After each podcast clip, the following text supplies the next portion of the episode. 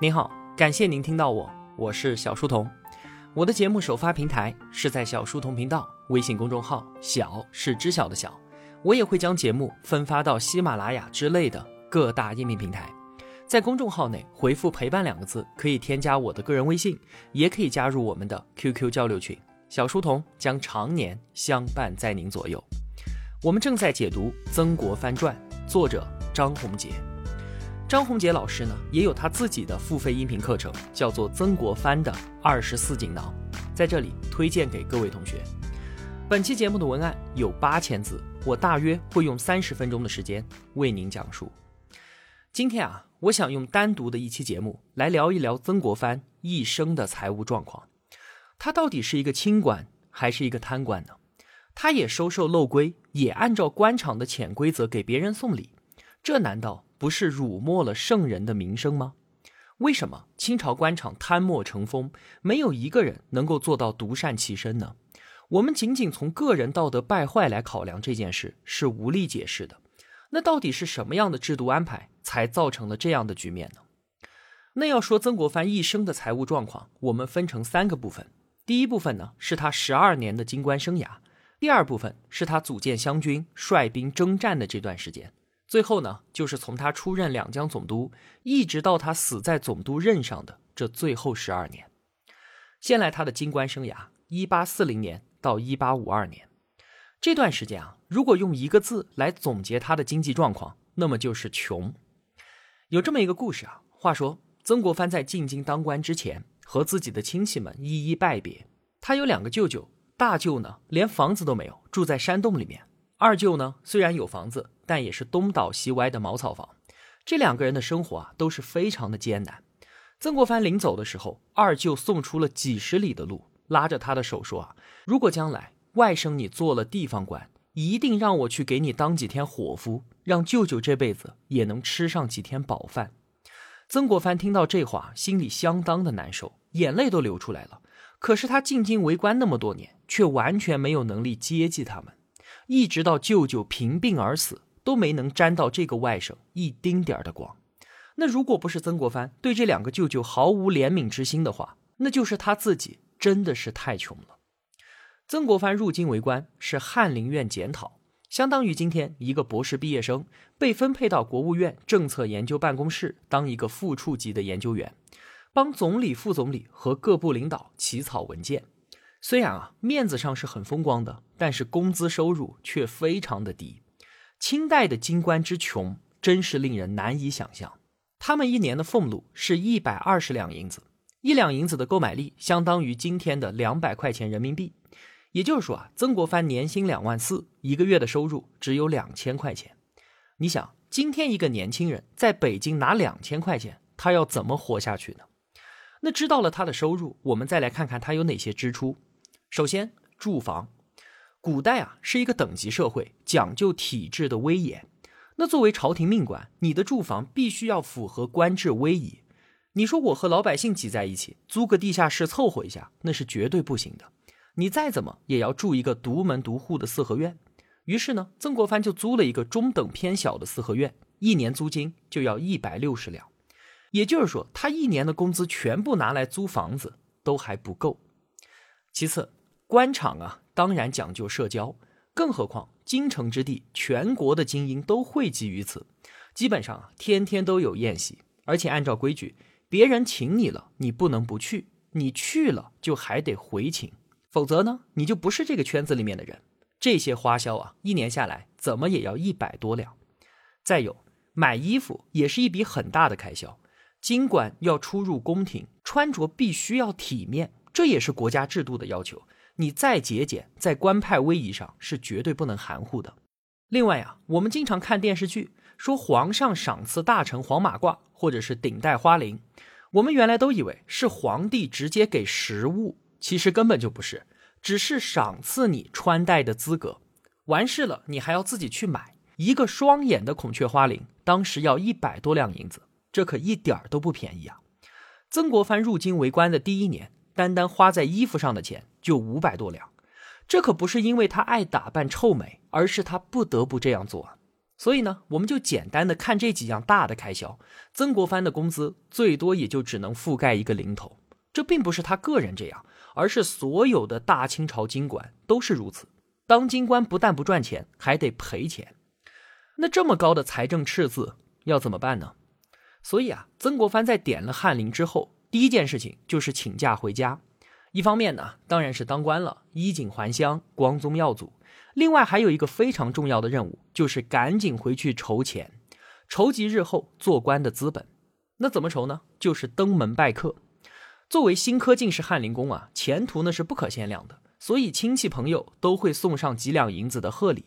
除此之外，就是各地的地方官，彼此都要在官场当中生存，关系网当然是很重要的，多个朋友多条路嘛。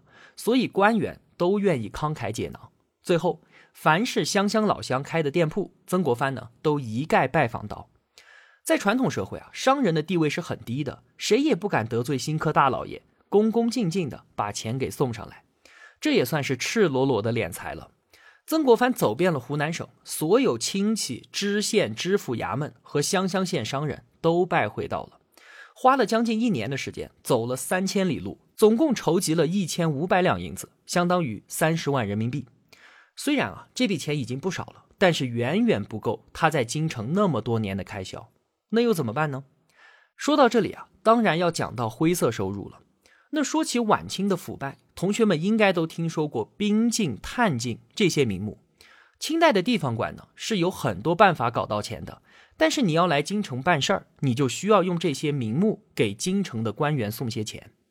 冰进呢，就是夏天天气热，你拿这些钱买点冰消消暑；探进呢，就是冬天冷，你拿去买点炭取暖，也就是降温费和取暖费吧。另外啊，办完事儿我要回去了，要给别进。逢年过节呢，也有年进和节进，每次也就几两或者十几两，也不是很多。这些认真来说啊，确实都是官场腐败的一部分，但这也是公开的京官收入的一部分。没有听说过谁会拒绝这些小小的灰色收入，包括曾国藩在内。但是即便有这些啊，他的京官生涯依然是过得非常穷困的，还是需要不断的借钱。最多的时候呢，曾国藩欠着外债一千多两银子。我们之前就提过，清朝不管是公务员还是军队，都实行低薪制，工资非常的低，真的是温饱都不够。这表面上看确实节省了国家的财政开支，但其实这是在惩罚那些奉公守法的廉洁官员。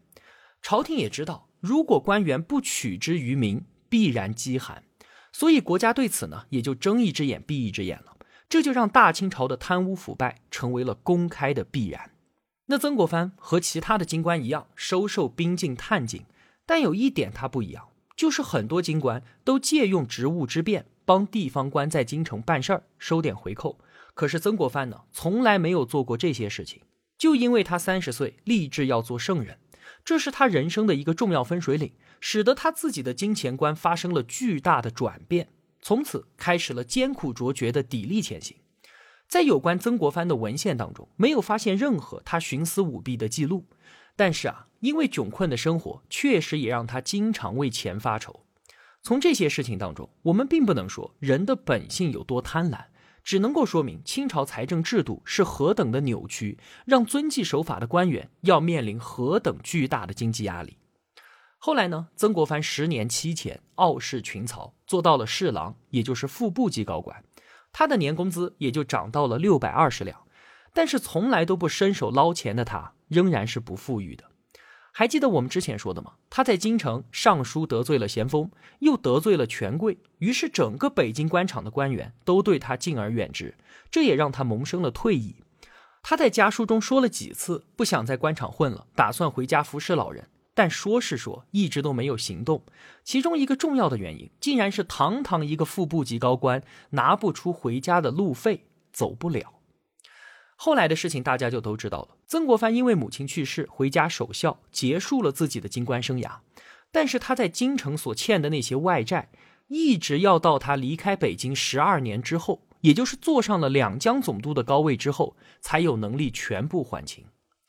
看到这些史料啊。真是令人唏嘘。那我们再来看他的第二个阶段，一八五三年到一八六零年，统领湘军的时期。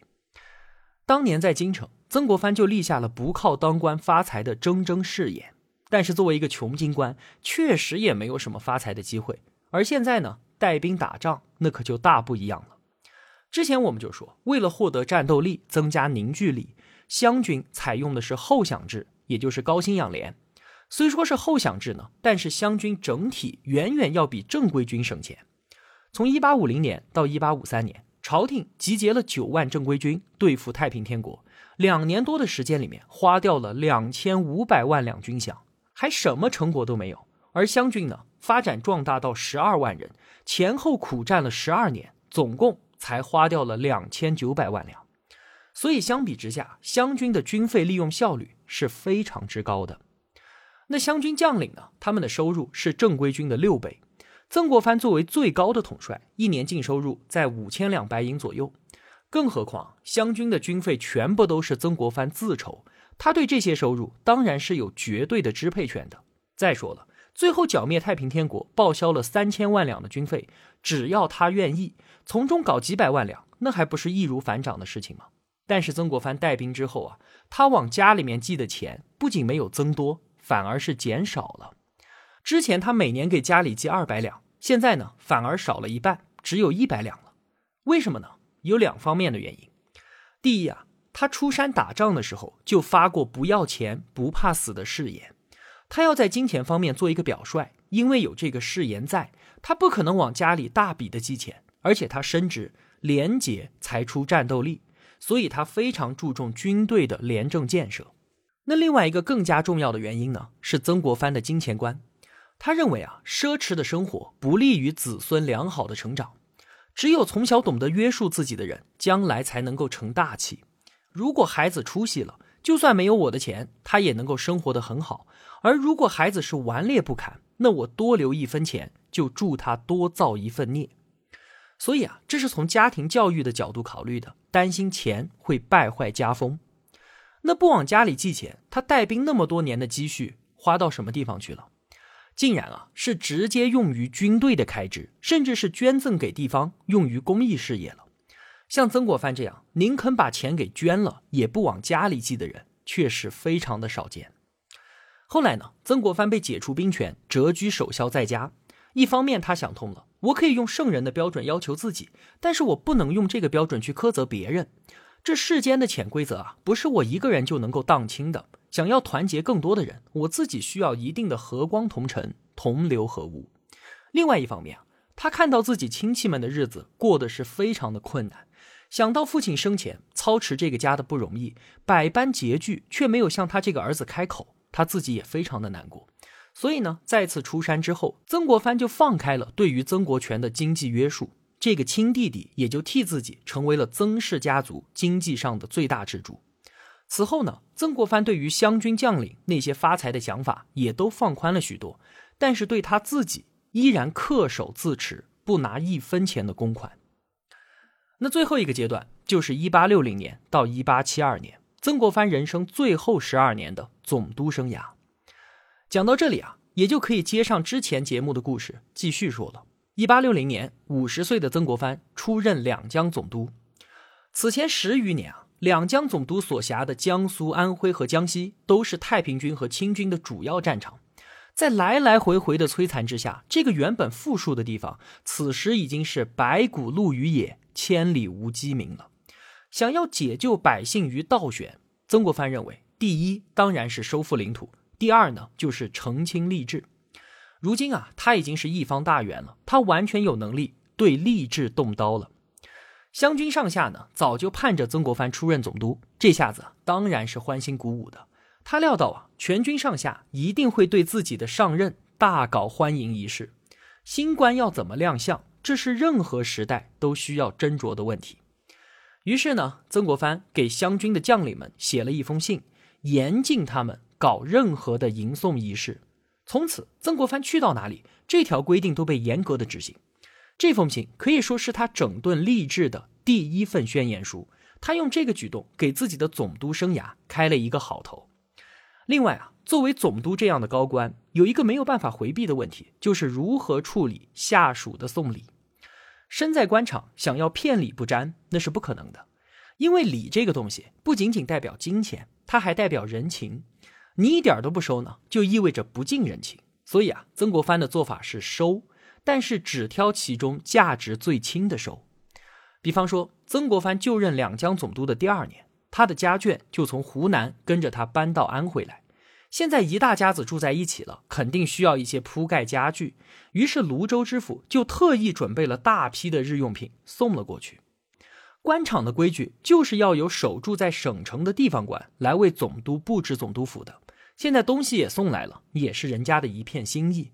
结果曾国藩呢再三感谢之后，从中挑选了最便宜的七张草席收下来了，其余的尽数退回。那还是在这一年，曾国藩过生日。大家纷纷前来祝寿，但是谁都知道大老板的脾气，所以都不敢送礼。但是湘军的名将鲍超，他才不管这些呢，扛着十六大包的礼物就来了，其中各类珍奇异宝。曾国藩笑着让他全部打开来看看，仔细浏览了一遍之后，从中挑选了一顶绣花小帽收下了，其余的一概奉还。鲍超也是无可奈何，扛着这十六大包东西又回去了，不迎来送往。不大吃大喝，不收受礼物，这些对于励志来说虽然重要，但都是些小节。整顿励志最核心的举措在于挑战漏规，也就是灰色收入。说到这里啊，我们就来看看曾国藩这个级别的官员，也就是总督的收入情况。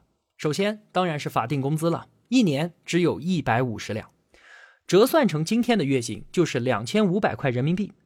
很有意思的是啊，按照我们今天国家公务员级别和工资标准，省级公务员的基本工资也是两千五，和清代是一样的。这是一个很有意思的巧合。但这仅仅只是最基本的工资。从雍正时期开始啊，皇帝就给总督们特批了一笔重大补贴，叫做养廉银，就是高薪养廉的意思。这笔钱是多少呢？一万八千两，折合成今天人民币三百多万，这已经很多了，对吧？但这只是总督收入的一个零头，真正的大头还是漏规，就是各级下属的进贡。每个级别的漏规都有一个约定俗成的大致数目。总督呢，一年大约是十八万两到四十万两，也就是说啊，三千多万到八千万人民币，这当然是一笔巨款了。那你说那么大一个数字，皇帝难道不知道吗？当然知道，但是皇帝对这个事儿啊也没有办法。为什么？又是因为清代奇葩的财政制度。说起来啊，同学们肯定觉得匪夷所思。当时督府衙门之内有正式编制的只有两个人，就是总督和巡抚，只有他们两个是拿工资的，其余所有人的开支都是督府自己想办法解决。就好比说我们今天省委书记。围绕配合他工作的有秘书长、副秘书长和整个省委办公室，以及后勤、安保等等一大套的行政班子。这些人呢，全部都是国家公务员，工资是由国家来承担的。而清代的总督府内，什么师爷、幕友、书吏、仆役、家丁等等等等，你爱雇多少你雇多少，反正你自己负责，国家不管。你看，放在今天，这简直就是天方夜谭；但在当时，就是国家制度。而且啊，除了人员工资之外，所有的办公费用，甚至是督府和皇帝之间的通信、专人往返护送奏折和圣旨，这些费用全部都由督府来出。零零总总加在一起，张宏杰老师算了一笔账，大概每年需要六万两左右。所以啊，总督的工资加上养廉银是肯定远远不够的。于是呢，其中的差额就催生出了漏规。我们之前啊做道德判断，以为漏规完全就是贪腐的产物，但其实根本原因就是上级办公经费不足，不得不向下级收钱。那这个钱一层一层的往下收，最终当然是全部落到老百姓的头上。所以啊，漏规制度是一种变相的财政制度，你不收，你连工作都开展不了。即便是大名鼎鼎的清官林则徐，任陕西巡抚的时候，当地发生了大灾荒。粮食大幅减产，就连军队的军粮都停征了，但是他该收的漏规依然还是要收，要不然他的整个巡抚衙门就没有办法正常运转了。不过呢，话又说回来，虽然漏规因办公经费不足而生，可以说是不得已而为之，但是随着时间的推移，它变得越来越丑陋。具体收多少，完全由各级官员的良心做主。但是良心道德这种东西是不可依持的，贪婪是人的本性。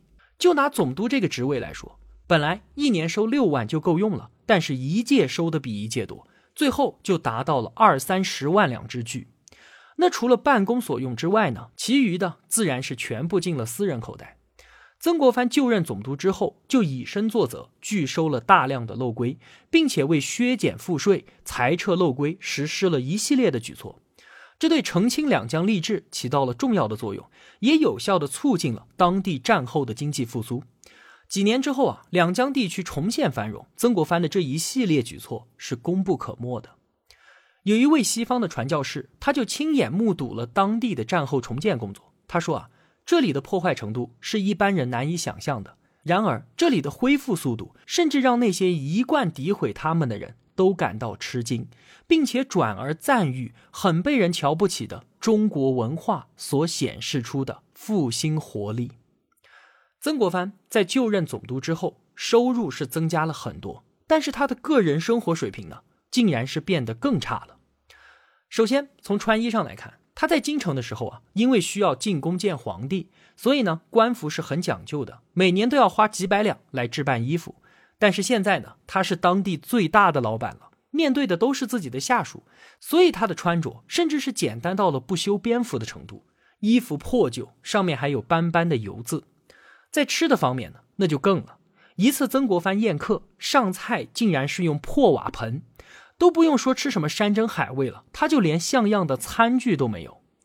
作为曾国藩的亲属啊，也真是够悲催的了。什么物质上的享受都不用想了。他的妻儿在老家生活很窘迫，曾国藩就任总督之后呢，兴冲冲地跑到他身边来，想着在总督府应该可以过上几天好日子了。谁知道比乡下过得还不如。曾家的女人啊，所有家务劳动都要亲力亲为。家务活从早干到晚都不得休息的，那他的老婆欧阳夫人觉得人手实在不够，就买了一个女仆回来。曾国藩知道之后大为生气，最后呢只好把这个女仆给送人了。所以啊，也不得不说，和曾国藩这个天底下最刚强也最顽固的老人生活在一起，确实很痛苦。如此清苦的总督家眷，大清朝的天下肯定是找不到第二家了。那既然这么说，曾国藩应该是一个不折不扣的清官喽。那为什么他没有因为廉洁而留名后世呢？因为啊，他还有另外一面，就是与其他官员同流合污的一面。首先，对于官场上的应酬，曾国藩是照样参与，该拜客拜客，该细酒细酒，与大家是别无二致。其次呢，对于那些兵进探进这些灰色支出，他自己当过十二年的京官。知道这些钱对于京官来说意义何其重大，所以他对此出手也是非常的大方。在一八六八年，曾国藩由两江总督调任直隶总督，需要进京面圣。这次他带了两万两的银票，其中一万四千两，相当于三百万人民币，都散给了京城的官员们。还记得上期节目我们说曾国藩报销三千万两军费的时候有个插曲吗？是这样，当时报销费用啊是需要经过户部审查的。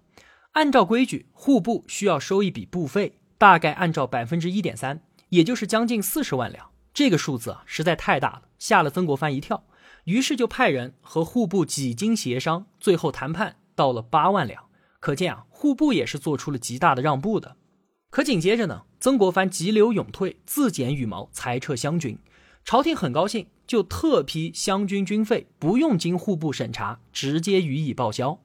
那按道理来说啊，这八万两当然就不用给户部了。但是曾国藩决定，虽然现在不用户部审查，但是之前我们已经谈好了，以后也要和户部打交道，所以这八万两照给不误。你看，曾国藩同流合污的一面是表现的非常明显的。最后呢，我们再来看看曾国藩身后留下了多少遗产。按照我们之前所说啊，每年的合法收入，再加上平均每年少则十几万两的漏规，他干了十二年的总督，刨去开支，再怎么少算，也应该有个几百万两的遗产吧。但是最终呢，他的遗产竟然连百分之一都不到，只有一万八千两。那怎么会差那么多呢？钱都去哪儿了？首先，正如我们之前所说的，他拒绝了很多的灰色收入。不管是送礼还是漏规，他每年大概只收三四万两，而远远不到十几万两。再有就是他把漏规收入全部归到一个小金库当中，完全用于公务支出，而他自己的养廉银呢，则用于自己的生活和私人社交，在他心中啊是公私分明的。而且漏规就算有结余，他也坚决不入自己的口袋。比方说，从两江总督调任直隶总督的时候，他的小金库里面就还剩一万多两白银。其他官员的做法就是装进自己的腰包带走就是了。而曾国藩交代他的儿子，把这笔钱想办法给捐掉，而且还不准留名。他曾经说：“我不愿意名气太大，特别是不愿意享有清官之名，这不利于我做事儿。”曾国藩死后，这一万多两遗产仅仅只够办他的丧事，而且按照他的遗训，丧事还不准收一分钱的礼。他这一辈子真的是没有留任何的金钱给他的子孙。在他去世之后啊，曾家就断掉了最重要的经济来源。五年之后，他的儿子因为家人病重没钱医治，找人借钱。左宗棠知道这个事情之后，送去了三百两银子，还写信给自己的儿子说：“忠心元老之子。”竟然饥困如此，足见文正之清洁。我们纵观曾国藩的一生，他的为官风格十分独特。一方面呢，他确实是一个清官，货真价实，问心无愧；但是另一方面呢，他又把自己伪装成一个贪官，表现出我和你们所有人都是一样。在我们中国人的眼中啊，真正的清官必须是清可见底，一尘不染，清到成为海瑞式的自虐狂。那才叫人佩服。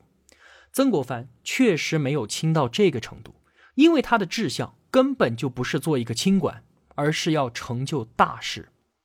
海瑞式的清官最大的特点就是宁折不弯，对于事实存在的那些潜规则绝不妥协，所以他拒绝一切的灰色收入。工资不够花，我就自己种菜吃，就连偶尔买几斤肉都会成为轰动性的事件。